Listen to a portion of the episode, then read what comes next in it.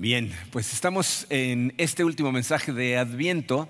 Recuerden que eh, nuestra serie de Adviento, la temporada de Adviento, es una etapa previa a la Navidad y lo que tratamos de hacer siempre es el de eh, reorientar nuestra mente, nuestro corazón a las cosas correctas, a las cosas adecuadas, eh, especialmente en esta temporada. pasan tantas cosas a nuestro alrededor que son muy distrayentes y que hacen que estemos pensando en otras cosas. Entonces no nos enfocamos correctamente. Pero fíjense, otra de las cosas que suceden en el día a día en nuestra vida, que causan que, nos desconectemos de Dios, es cuando enfrentamos adversidad. ¿no? Cuando de repente tú tenías planeadas ciertas cosas, las cosas no suceden como tú esperabas que sucedieran, normalmente lo que eso produce es una desilusión que, que te lleva a la depresión y una de las cosas que hemos aprendido mi esposa y yo en estos últimos años es cómo eh, la depresión en la vida de una persona generalmente lo lleva al enojo. Y ese enojo pues, lo saca uno con el que está más cerca, ¿no? y, muchas veces ese enojo lo orientamos hacia Dios. ¿no? Nos enojamos con Él porque las cosas no salen como queremos y entonces pues, eso causa una desconexión de tu corazón con Dios. Eh, lo, que hacemos en, Adviento, entre otras cosas, es eh, utilizamos eh, lecciones que obtenemos de los personajes que estuvieron en la primera Navidad, que nos dan lecciones de cómo vivir la vida, en este caso incluso en medio de la adversidad.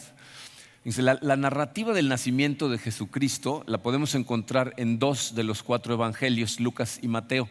Pero Lucas escribe su, su narración vista desde el punto de vista de lo que le sucede a María.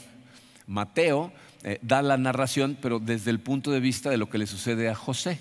María la estudiamos la semana pasada, el día de hoy vamos a ver lo que sucede con José en, Mateo. Les voy a leer eh, del capítulo 1 del Evangelio de acuerdo a Mateo, los versículos 18 al 25. En su programa no están todos juntos, están separados conforme los vamos a estudiar, pero los pueden ir siguiendo en la pantalla si quieren o ahí váyanlos buscando en su programa. Dice así, el nacimiento de Jesús, el Cristo, que significa el ungido o el Mesías, eh, fue así. Su madre, María, estaba comprometida para casarse con José, pero antes de unirse a él resultó que estaba encinta por obra del Espíritu Santo. Como José, su esposo, era un hombre justo y no quería exponer la vergüenza pública, resolvió divorciarse de ella en secreto. Pero cuando él estaba considerando hacerlo, se le apareció en sueños un ángel del Señor y le dijo, José, hijo de David, no temas recibir a María por esposa, porque ella ha concebido por obra del Espíritu Santo.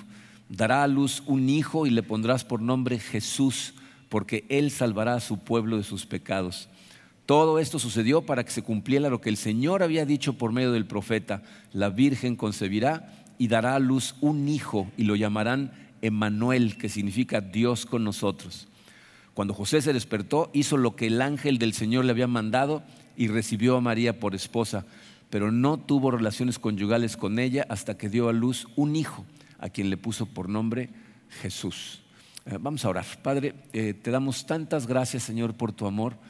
Eh, te damos gracias por lo que celebramos en esta temporada, el haber enviado a, ese hijo que prometiste desde el principio de tu palabra en Génesis, que iba a venir a redimirnos, Señor, y a, restaurar las cosas que nosotros habíamos destrozado en este mundo. Gracias, Señor. Padre, eh, te pido que durante este ratito que vamos a pasar estudiando tu palabra, abras nuestros ojos del corazón y, podamos vernos reflejados en tu palabra para comparar la manera en que vivimos la vida con la forma en la que tú nos enseñas que debemos de vivirla. Y te pido que durante esos momentos de análisis que hagamos, Padre, hagas el milagro de transformación que cada uno de nosotros necesitamos. Nos ponemos en tus manos, Señor, en el poderoso nombre de tu Hijo Jesucristo. Amén. Bien.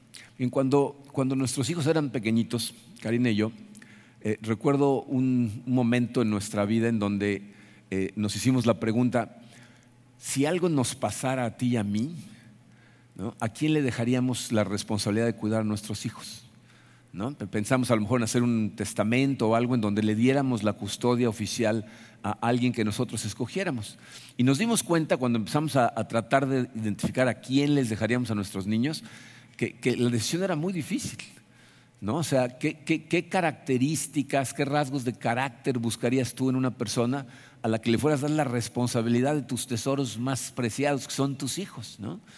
Y, algo que me maravilló a mí totalmente cuando, cuando estuve estudiando este pasaje las primeras veces es el hecho de que Dios tuvo que tomar esa misma decisión. ¿A quién encargarle ser el padre adoptivo de, su hijo? Del, del, niño que iban a ser para ser el rey del universo. Si Dios me hubiera pedido a mí mi opinión, yo le hubiera dicho, no, pues yo te recomendaría que escogieras a una persona religiosa, conocedora de la palabra, a lo mejor un rabino muy devoto, ¿no? que, tuviera influencia en, Jerusalén, que tuviera dinero para criarlo correctamente y a lo mejor pues, experiencia criando niños. ¿no? Eh, como es su costumbre, Dios no siguió mi consejo, entonces en lugar de eso escogió a José. ¿no? José ni era rabino ni sacerdote, era pobre, vivía en Nazaret, un lugar muy lejos de donde estaba la cuna del poder en esa época. Y la pregunta es, ¿por qué habrá escogido a este hombre? Y dice, como vamos a ver el día de hoy, José es un excelente ejemplo de cómo debemos esperar en el Señor especialmente cuando las cosas no salen como las esperábamos. Eh, la Biblia habla muy poquito acerca de José. De hecho, en todo el Nuevo Testamento su nombre aparece 17 veces nada más. Pero de acuerdo a la tradición, cuando, cuando alguien dice de acuerdo a la tradición, se refiere a la tradición oral hay cosas, circunstancias y personajes que no aparecen en la Biblia, pero que escuchamos de ellos por la tradición que la, misma gente de la época le fue contando a otras generaciones y nos llegó a nosotros. Por eso le llaman la tradición. De acuerdo a la tradición, eh, José era un hombre que era mucho mayor que María eh, y para cuando Jesús llegó a su edad de adulto, eh, José ya había muerto. obviamente no sabemos con exactitud en qué momento suceden estas cosas, pero lo que sí podemos ver es que José no vuelve a aparecer en la Biblia después del incidente del templo. Cuando José y María se, les olvida a Jesucristo en el templo, o sea, no se dan cuenta que no va con ellos y se regresan por él. Eh, Jesús en ese momento tiene aproximadamente 12 años y después de ese momento no sabemos nada, bueno, de José no volvemos a saber nada, pero no sabemos nada ni de Jesús, ni de María, ni de nadie hasta que Jesús empieza su ministerio más o menos a los 30 años de edad, o sea, como 18 años después, de repente vuelven a aparecer, pero ya no está José. Pero aunque sabemos muy poco de José, hay cosas muy importantes que podemos aprender de su vida. vamos a analizar el pasaje que leímos. Eh, la historia de José empieza en el versículo 18 y nos dice, el nacimiento de Jesús, el Cristo, fue así. Su madre, María, estaba comprometida para casarse con José Miren, en, esa época y, especialmente en esa cultura, los compromisos matrimoniales eran bastante más formales de lo que son en nuestra época. ¿No? En nuestros días, un hombre le dice a una mujer, ¿te quieres casar conmigo? Ay, sí, ¿no? Y a los dos meses, ¿sabes qué? Mejor, ah, volar, ¿no? Y como si nada, ¿no? Pero en esa época, fíjense, para, para, hacer un compromiso de matrimonio había una ceremonia. O sea, se hacía una ceremonia, había un intercambio de votos que se tomaban tan en serio y eran tan vinculantes como los votos matrimoniales que hacemos ahora. Se daba la dote, y, y, si en algún momento el hombre decidía ya no seguir con la boda, porque en aquella época, en esa cultura, la mujer no tenía voz ni voto. El hombre iba y la pedía a la familia, los padres de la novia este, aceptaban o no aceptaban, y entonces se planeaba la boda. Si el hombre de repente decía, ya no me quiero casar con ella, tenía que extenderle un certificado de divorcio, o sea, se tenía que oficialmente divorciar. Por eso parece confuso este pasaje cuando dice, María estaba prometida a casarse con José y luego considera divorciarse. No es como que considera divorciarse si todavía no se casan. el compromiso era prácticamente un matrimonio. Entonces, normalmente de la manera en que funcionaban las cosas era, se hacía la ceremonia de compromiso y después de la ceremonia venía un tiempo de espera y preparación, porque el novio necesitaba preparar el banquete de bodas. Las bodas eran diferentes en aquella época, las duraban más o menos siete días y el novio tenía que patrocinar comida, bebida y hospedaje para todos los invitados. Entonces el novio preparaba el banquete y una vez que estaba todo preparado, el, novio, los amigos del novio, la familia del novio iban a casa de la novia y se iban caminando de la casa de la novia entre las calles del pueblo donde todo el mundo iba tocando música y cantando y felicitándolos, llegaban a donde se celebraba el banquete de bodas y al final del banquete se iban a casa del novio y empezaban su vida matrimonial, se consumaba el matrimonio. Hasta ese momento eh, las cosas iban totalmente de acuerdo al plan de José, no porque los planes de boda los hacía el novio. Ya sé que para las mujeres aquí es un shock. ¿Qué? El novio va, imagínate la boda. Bueno, así era en ese entonces, ¿no? O sea, el novio es el que preparaba todo y de acuerdo a sus planes todo iba perfectamente.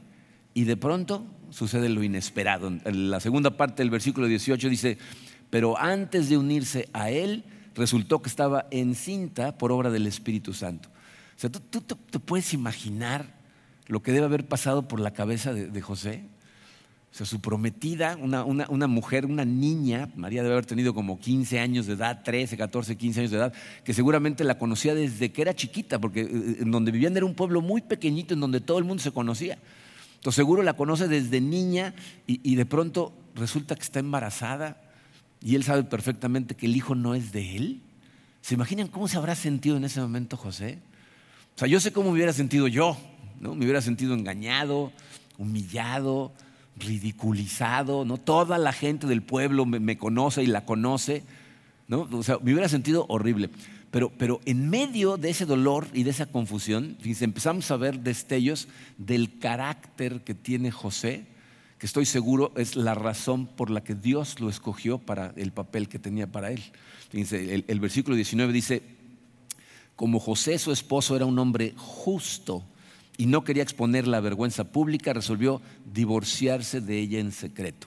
Fíjense, aquí podemos apreciar un, rasgo del carácter de José. El número uno dice, José era un hombre misericordioso. O sea, José tenía misericordia en su corazón.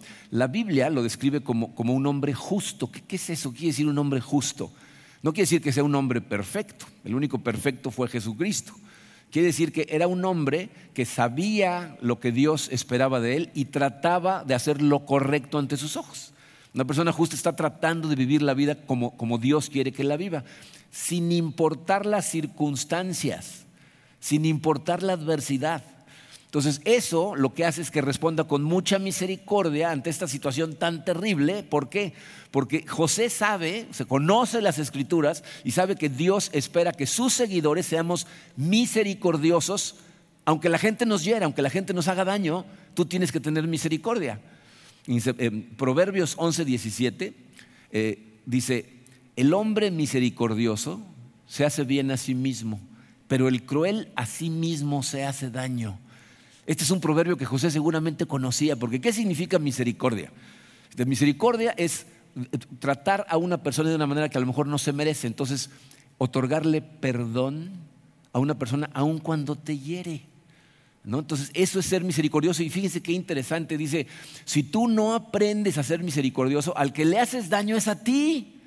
La gente que no puede perdonarse se amarga, envenena su vida y la vida de la gente a su alrededor.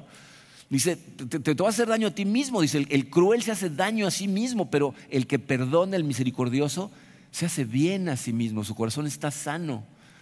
Yo eh, eh, estoy convencido que este es uno de los rasgos de carácter que Jesús modeló para nosotros, pero que más trabajo nos cuesta permitirle a Dios desarrollar en nosotros. ¿Se fijaron lo que dije?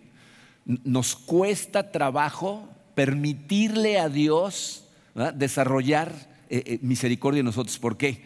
Porque cuando percibimos que alguien nos hace daño, instintivamente lo que viene es enojo. ¿no? Un, enojo que te lleva a un deseo de, venganza y, nos, convierte en gente cruel, porque en última instancia lo que quieres es que el otro sufra por lo que te hizo. Entonces, cuando alguien te hiere a propósito o, sin querer, como sea, y tú estás furioso, te estás haciendo daño a ti mismo.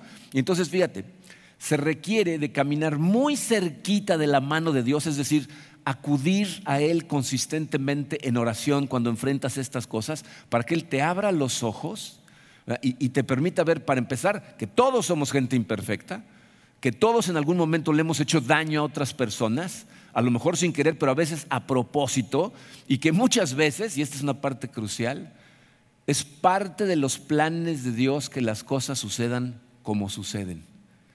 Entonces, aquí la pregunta es, ¿cómo te va en este departamento de la misericordia?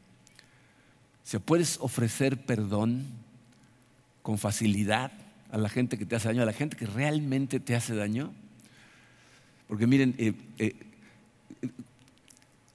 ahora que estuvimos en Houston la última vez, eh, nuestro pastor Mark Shook dijo una frase que, que, se me quedó muy grabada. Eh, entre los dos servicios, allá también tienen dos servicios, se acercó una familia, de hecho Mark nos dijo, entre servicios va a venir una familia, vamos a orar por, el, papá. ¿No? Resulta que es un señor que le habían identificado cáncer, estaba a punto de, entrar a, iniciar su proceso de identificación y, los doctores le iban a decir qué es lo que seguía y entonces fueron a que oráramos por él. Estaba su familia, nos eh, reunimos varias personas del staff, pero antes de empezar la oración, eh, Mark empezó a decirle unas palabras a este señor y le dice varias cosas, pero llega a este punto en donde le dice, y si hay algo que tengas contra alguien más en este momento, necesitas perdonarlo, necesitas darle misericordiosamente tu perdón en este momento, porque si no, eso interrumpe tu oración con Dios. Y, le dijo, y, entonces el Señor hizo una cara así como de qué, y le dijo, sí, perdonar significa quitarte, dejar de entrometerte en el camino de Dios. Entonces todos nos quedamos como diciendo, a ver, ¿cómo? dijo, sí, en la Biblia Dios dice, la venganza es mía, yo pagaré. Entonces, si tú estás todo el tiempo, aunque no actúes, pero estás pensando en vengarte, te estás interponiendo entre Dios y el individuo. Quítate del camino perdonar significa dejar de entrometerte entre Dios y la gente. Tú no eres Dios, tú no eres el encargado de, hacer justicia, aunque sea mental. Entonces quítate del camino. Dios sabrá lo que hace. Él no sé cómo, va a pagar la venganza. A lo mejor lo va a castigar, a lo mejor lo va a circunstancias complicadas, a lo mejor lo va a perdonar, a lo mejor lo va a usar. Quítate del camino. Porque no quitarte te hace daño a ti. Entonces, ¿cómo te va en esta área? ¿No? Fíjense, aquí José solamente alcanza a ver dos posibles caminos, dos opciones. Hay más, pero él nada más ve dos en su, limitada humanidad. Él dice, una de dos, o me divorcio de María públicamente, lo cual pone a María en un serio problema, o sea, la, humilla públicamente y aparte pone en riesgo su vida, porque de acuerdo a la ley judía, una mujer que hacía lo que parecía que María había hecho merecía la pena de muerte. La sacaban del pueblo y la mataban a pedradas. Entonces, o, me divorcio públicamente o me divorcio en secreto. O sea, simplemente voy, le digo a los papás, ¿saben qué? Aquí está mi certificado de divorcio, no me puedo casar con ella porque está embarazada. Y entonces lo que hubiera hecho es salvar eh, a María de la humillación pública, pero él siempre iba a quedar en entredicho. O sea, vivían en un pueblo bicicletero, todos se conocían, y a los tres meses la gente iba a decir, ah, con razón, pues si te engañó, ¿no? Entonces él, él iba a quedar mal, pero estaba tratando de salvar a, María de la vergüenza pública. Eh, José había escogido la segunda. ¿no? Aunque su integridad estuviera de por medio, muestra misericordia, muestra bondad hacia una persona que aparentemente lo había engañado y, y, definitivamente lo había hecho sufrir. Sin embargo, ese no es el plan de Dios. Dios tiene otro plan que va a requerir más que misericordia por parte de José. Fíjense, los versículos 20 y 21 dice, pero cuando él estaba considerando hacerlo, se le apareció en sueños un ángel del Señor y le dijo, José, hijo de David, no temas recibir a María por esposa. Fíjense aquí, José tenía miedo de casarse con María porque estaba embarazada. No sabemos por qué, pero ahí Dios le dice, no tengas miedo. Recibe a María por esposa porque ella ha concebido por obra del Espíritu Santo. Dará a luz un hijo y le pondrás por nombre Jesús porque él salvará a su pueblo de sus pecados. Entonces, fíjate, toma en cuenta esto. José ya había decidido un plan de acción. O sea, él piensa que actuar correctamente a los ojos de Dios es simplemente divorciarse en secreto. Pero entonces Dios le manda un sueño en donde le revela la naturaleza del embarazo de María, la identidad del niño le dice, este va a ser el salvador de su gente y le pide que cambie sus planes. Entonces, en esto nosotros vemos una cualidad que Dios le pide a su gente a través de toda la Biblia. ¿eh? Esta es una de las cualidades que más repite la Biblia que deberíamos de tener nosotros ante Dios. Número dos, José era un hombre humilde. La humildad es algo que Dios espera de su gente y el problema es que muchas veces lo malentendemos, ¿no? Fíjate, ser humilde no significa pensar menos de ti, no, no, significa pensar que eres menos, significa pensar menos en ti. No, porque la gente que, que, no es humilde todo el tiempo nada más piensan en ellos y piensan que todo es acerca de ellos, que el universo circula a nuestro alrededor y entonces quieren que todo se haga como ellos quieren. Aquí vemos en José que él hay la ausencia del deseo de imponer su propia voluntad. Humildemente va a actuar.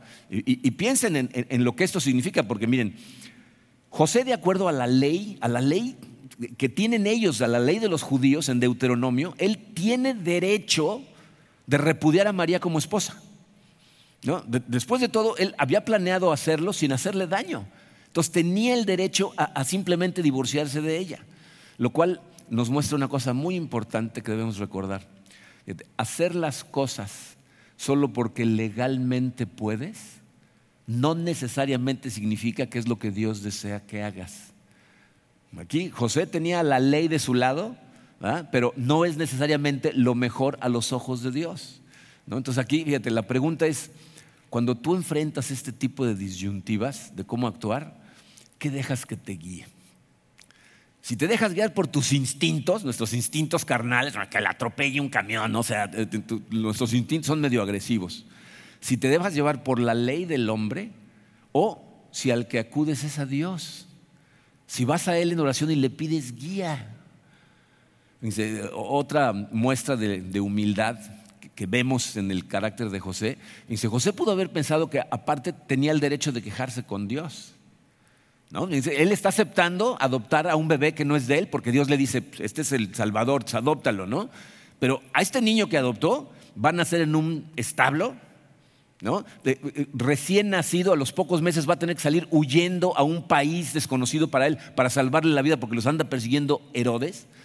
Entonces, eh, como que José pudo haber orado en algún momento, oiga, Dios mío, estoy haciendo mi parte, échame una manita, ¿no? O sea, coopera con algo porque esto se está poniendo muy complicado. Eh, yo no sé qué tanto les afecta esta a ustedes, pero a nosotros, digo, yo en mi experiencia es una que me afecta durísimo, me afectó muy fuerte. En el primer año que perdieron la vista mis hijos, eh, les confieso que hubo noches de decirle, oye, ¿qué onda? ¿En serio? O sea, de plano. Pensamos a veces que tiene que hacer las cosas como nosotros queremos que salgan. Echarnos una manita significa que las cosas vayan de acuerdo a como yo quiero que vayan. A lo mejor José pensó que tenía, o pudo haber pensado que tenía derecho de exigir ciertos privilegios, ¿no?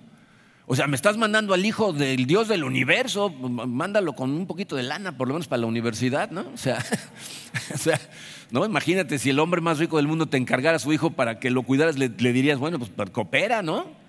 Eres el dueño de todo, ¿no?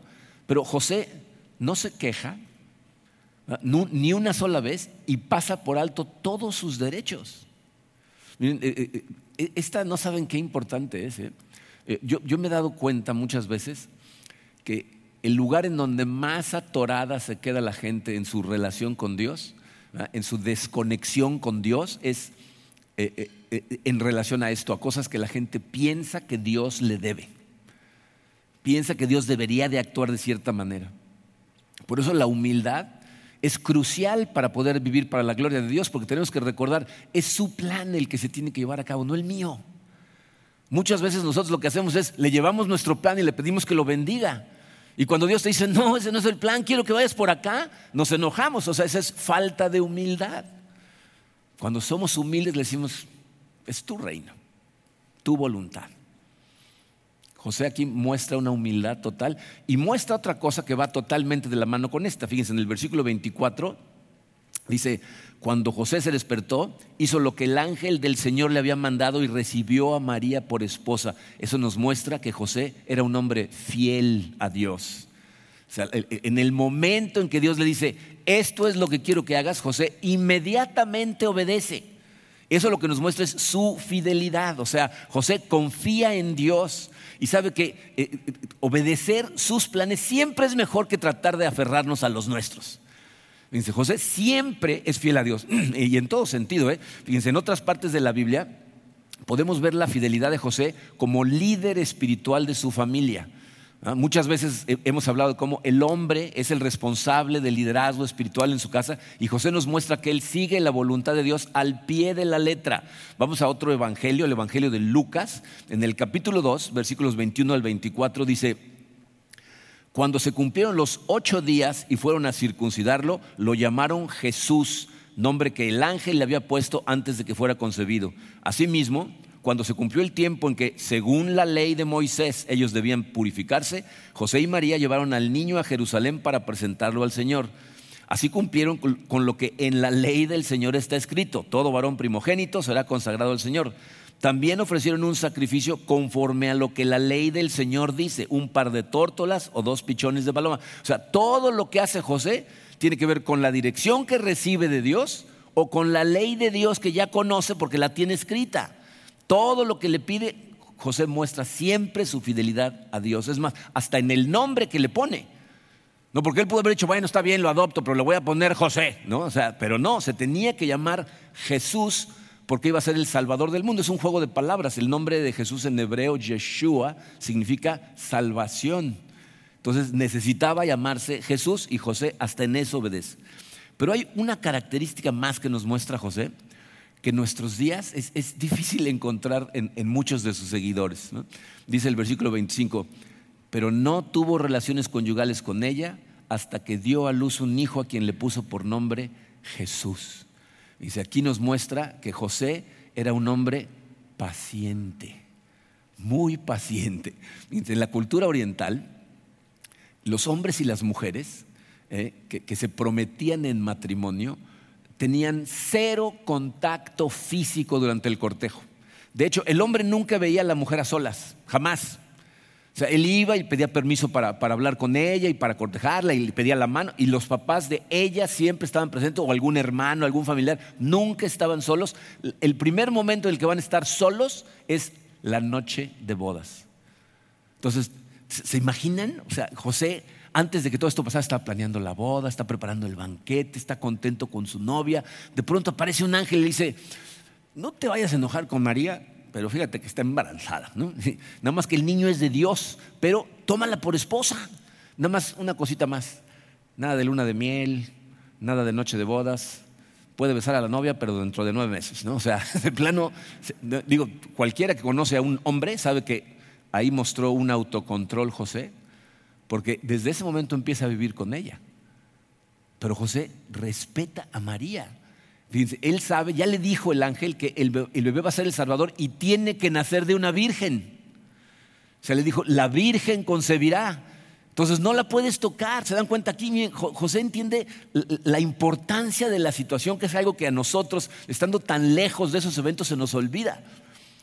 O sea, no nos damos cuenta, si nosotros vemos el nacimiento, y, ves una escena romántica, ¿no? Ay, los pastores y, José y María y el bebito y en el pesebre, ¿no? Pero, pero esa no es la realidad de lo que está sucediendo ahí. Tú y yo vivimos en medio de una guerra cósmica, gigantesca, mucho más grande que el día a día de tu vida. Si tú lees acerca del nacimiento de Jesús en Apocalipsis, lo que dice es que la mujer está a punto de dar luz y un dragón le está esperando para devorar al bebé. O sea, hay una guerra gigantesca que está sucediendo y José entiende lo que está pasando y sabe que él tiene que protegerlos. Entonces, él cuida a María, la atesora durante todo el embarazo, la respeta y la protege para que la Virgen conciba. Al analizar todas estas cosas, yo creo que es evidente el saber por qué Dios escoge a José para hacer lo que los eh, escolares bíblicos llaman pater putativus ¿Ustedes saben por qué a los Josés les decimos Pepe? Los escritores bíblicos, los escolares bíblicos, en lugar de escribir el nombre de José, ponían pater putativus, que significa puesto por padre de Jesús. Pero para abreviar pater putativus ponían P, P. Entonces Pepe. Y a los Josés se les quedó Pepe. ¿Eh? Les apuesto que no saben por qué les decimos Paco a los franciscos. Porque San Francisco era pater communitatis Paco. Lo abreviaban Paco. Bueno, ya saben algo nuevo. Este, en fin, ¿por qué lo escogió para ser Pepe, pater putativus? Pues aquí estamos viendo sus características. José tenía una increíble disposición para, hacer lo que Dios le está pidiendo que haga. Pero piensen, eh, hay, cosas que pasan en, en, la vida de estas personas que nosotros nunca vamos a ver porque no están escritas. Pero piensa en los años que tuvo José con Jesús tuvo el privilegio de cargarlo cuando era un bebé, de, abrazarlo, de educarlo, de enseñarle la profesión de carpintero. O sea, su fidelidad a Dios es, de verdad increíble porque José no figura como uno de los grandes héroes de la Biblia. Cuando piensas en los grandes héroes de la Biblia, rara vez la gente piensa, ah, sí, José. No piensas en él y sin embargo Dios lo escogió junto con María para llevar a cabo uno de los trabajos más importantes, una de las responsabilidades más grandes en la historia del mundo, criar al Hijo de Dios. No es una responsabilidad increíble. Y este individuo estuvo dispuesto a criarlo y a protegerlo, si fuera necesario, con su propia vida. Y yo sé que algunas personas, eh, cuando oyen estas historias, eh, sé a dónde se va su mente porque me lo han dicho, ¿no? La gente me dice, bueno, sí, pero a María y a José se le aparecieron ángeles, ¿no? Si a mí, tú, ¿cuándo fue la última vez que hablaste con un ángel? Pues Ángel Acosta, ¿no? Pero, no, se me ha aparecido ningún ángel recientemente, ¿no? Pero miren, eh, aquí hay dos cosas que tienes que tomar en cuenta. La gente que piensa que una experiencia sobrenatural va a transformar su corazón está totalmente equivocada. No es cierto. De hecho, hay casos en la Biblia, por ejemplo, e, en la misma escena, se le aparece un ángel a María, un ángel a José y un ángel, ¿se acuerdan a quién más? A Zacarías, al que va a ser el padre de Juan el Bautista. Y cuando el ángel le dice, tu esposa se va a embarazar, Zacarías prácticamente le dice, sí, man. ¿No? Le dice, ¿cómo crees? ¿No? El, ángel se, enoja y le dice, ¿qué? Yo estoy en la presencia del Señor y ahora por tu falta de fe, la siguiente palabra que vas a decir va a ser una palabra que va a salir dicha en fe. No vas a hablar hasta que nazca. Y se queda mudo. E, e, el hecho de que tú pienses que ver cosas sobrenaturales te va a transformar es, un engaño, es una mentira. Cuando Jesucristo está dejando a sus apóstoles elevándose en el cielo, dice la Biblia, y algunos creyeron, pero otros dudaron. Se está elevando y alguna cuerda debe de haber por ahí. O sea, no. o sea, esas cosas no te transforman. Pero la pregunta es válida, ¿no? Dices, bueno, pero a ellos los guiaron de forma clara los ángeles. ¿Cómo recibimos nosotros dirección? Yo, yo sé que para cada quien es diferente. ¿no? Sé de personas que, que, me dicen que tienen sueños en donde Dios les habla. ¿no? Eh, hay libros escritos, y esto es muy interesante porque fíjense, hay libros escritos por musulmanes que vivían en, pueblos musulmanes en donde no había la posibilidad de que alguien les hablara de Cristo y de repente tienen sueños acerca de Cristo y se convierten y escriben al respecto. O sea, sí, Dios te puede hablar en sueños, eh, te puede hablar de diferentes maneras, pero ¿cuál es la forma más común y más segura de recibir dirección de Dios? A través de su palabra, a través de la palabra escrita en la Biblia. Fíjate, eh, eh, José recibió unas cuantas palabras de dirección por parte de unos ángeles. Tú y yo tenemos cientos de miles de palabras de dirección en la Biblia. Y aparte, acuérdate, José aparte obedecía todo lo que decía la Biblia. Él recibía dirección de Dios cuando le hablaba un ángel, pero también seguía la ley escrita de Dios que ya la conocía. Y nosotros tenemos esa palabra. Cuando, enfrentamos montones de situaciones, la Biblia está ahí para ayudarnos. Dice Jesucristo en Mateo 7:24 dijo, por tanto, todo el que me oye estas palabras y las pone en práctica, es como un hombre prudente que construyó su casa sobre la roca. Está diciendo, si tú escuchas todo lo que se explica los domingos y lees tu palabra y, y ves lo que dice, qué bueno que la escuches, pero si la aplicas, entonces el fundamento de tu vida es Cristo. Necesitas ver a la Biblia como eh, eh, el canal para mantener una comunicación constante con Él. Pídele guía en oración cuando enfrentes disyuntivas, cuando las cosas se vean complicadas, cuando, se vean confusas, dile, Señor, no entiendo, no entiendo qué está pasando, eh, esta situación me está dando miedo. Pero, ponte en, sus manos, porque ahí es cuando le permites trabajar en tu corazón. ¿no? Ve a la Biblia con la expectativa de recibir dirección. Y muchas veces, fíjate, durante la misma lectura, hay veces que mientras estás meditando en lo que leíste, o ¿saben qué me pasa a mí mucho? Eh, yo me voy a dormir muchas veces con situaciones y se las pongo en sus manos y cuando me despierto siento impresiones muy claritas acerca de la situación. Pero ¿saben qué requiere eso?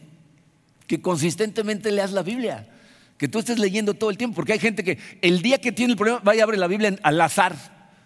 ¿Tú crees que así funciona la Biblia? Sea, tienes que ir leyéndola consistentemente para que Dios de repente ponga cosas en tu corazón y antes de leerla, ora. Fíjense, el Salmo 119, versículo 34 es una excelente oración para antes de leer la Biblia.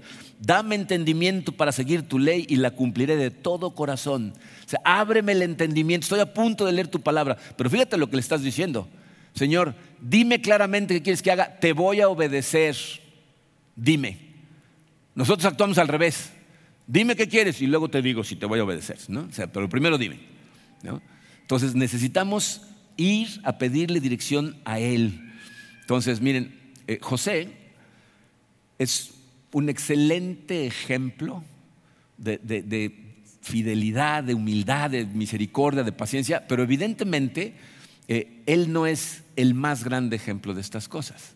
Es muy importante cuando estudiamos estas cosas que te acuerdes que todo en la Biblia apunta a Jesús, todo. Jesucristo es el más grande de todos los personajes que aparecen en la Biblia. Él es el gran Adán, el gran Abraham, el gran Moisés, el gran David y el gran José. Jesucristo, eh, él, él, es el que por misericordia, humildad, fidelidad y paciencia tuvo una total obediencia a Dios que lo llevó a vivir la vida perfecta que vivió, pero aparte a morir la muerte espantosa que murió. Filipenses 2.8 dice, y al manifestarse como hombre, se humilló a sí mismo y se hizo obediente hasta la muerte, y muerte de cruz. Por, por, amor a Dios, por fidelidad a Dios, para cumplir el plan de Dios, estuvo dispuesto a ser crucificado. Y gracias a eso, tú y yo tenemos vida, tenemos libertad. La pregunta para cada uno de nosotros es, ¿qué vas a hacer al respecto? O sea, cuando estas cosas te quedan claras, que eso es lo que hizo Jesucristo, que es el ejemplo que nos dio, que hay personas en la Biblia como José que nos muestran que para un ser humano común y corriente es posible, ¿qué vas a hacer? ¿Cómo vas a vivir tu vida de hoy en adelante? Y, si no sabes ni por dónde empezar, te, voy a dar una, una pista facilísima. Segunda de Juan 1.6, dice el apóstol Juan, el amor consiste en hacer lo que Dios nos ha ordenado. Y Él nos ha ordenado que nos amemos unos a otros tal como ustedes lo oyeron desde el principio. Principalmente lo que Jesucristo nos enseña todo el tiempo es que tenemos que amar a los demás. Entonces, estamos a punto de llegar eh, a la Navidad, ¿no? Y yo sé que la gente está esperanzada en ese día, la está viendo con mucho gusto por diferentes razones que no tienen nada de malo, ¿eh? O sea, si tú estás emocionado porque vas a comer muy rico, o a lo mejor porque vas a ver a familia que hace tiempo que no ves, o, a lo mejor por los regalos que vienen, pues está bien, que emocionate por esas cosas. Pero no nada más hagas eso. Detente un momentito a pensar. Dios lo que quiere es que principalmente, como, como respuesta al regalo de amor que Él me dio, que yo ame. Entonces piensa en las características que analizamos el día de hoy. ¿Será que hay gente a la que necesitas extenderle un poquito de misericordia, aunque no se la merezca, ¿eh? aunque no haya hecho nada. El, perdón es algo que damos no por lo que el otro hace, sino porque Dios nos perdonó a nosotros y nos ayuda a sanar nuestro corazón. ¿Habrá alguna una relación que, que sea necesario restaurar? ¿Algún área en tu vida en donde necesitas empezar a ser más fiel a Dios y obedecerle? Porque sabes perfectamente que lo que estás haciendo no está bien que Dios te dice que lo quieres bendecirte, pero te bendice a través de darte mandamientos para que vivas mejor. Entonces, cuando, pienses en, esta celebración de Navidad, y no nada más en esta Navidad, todos los días de tu vida piensa, ¿cómo voy a responder con mi vida a lo que Jesucristo hizo por mí en la cruz? Él lo hizo por amor, ¿cómo puedo amar yo de regreso? Y si le abres tu corazón y estás en constante comunión con Él, te puedo asegurar, ¿eh? porque es algo que hemos visto y hemos vivido, te va a transformar. Y tu vida va a ser mucho mejor gracias a esa transformación. Y no me refiero a riquezas y poder, me refiero a que vas a vivir con paz en tu corazón, que es lo que realmente queremos. Vamos a orar. Padre, eh, Señor, te damos tantas gracias por tu palabra. Te damos gracias por habernos dejado estos ejemplos de gente común y corriente, Señor, seres humanos con, las mismas tentaciones, las mismas problemáticas que muchos enfrentamos, que decidieron seguirte en fidelidad. Eh, sabemos, Padre, porque somos seres humanos, que debe de haber sido muy difícil seguirte en obediencia en esos momentos para José, pero aún así nos dejó ese ejemplo. Y entonces se encargó de que naciera y viviera tu Hijo Jesucristo. Te damos tantas gracias por ese regalo, Señor, y te pedimos que nos ayudes a cada uno a vivir nuestra vida en respuesta a lo que tú hiciste por nosotros, de la manera más fiel que podamos, extendiendo la misericordia que, necesitamos pasar como tú nos la diste a nosotros que seamos gente humilde, Señor, y que vivamos para tus planes. Y te pido, Señor, que llenes nuestro corazón con mucha paciencia, que nos ayudes a recordar que tus planes no se realizan en un día, que toman mucho tiempo y nosotros lo que tenemos que hacer es confiar que tú estás trabajando en la trastienda en todo momento y lo mejor que puede suceder es lo que va a suceder cuando te obedecemos, cuando te seguimos. Ayúdanos, Padre. Sé que necesitamos de ti para poder obedecerte. Así es que nos ponemos totalmente en tus manos en el poderoso nombre de tu Hijo Jesucristo. Amén.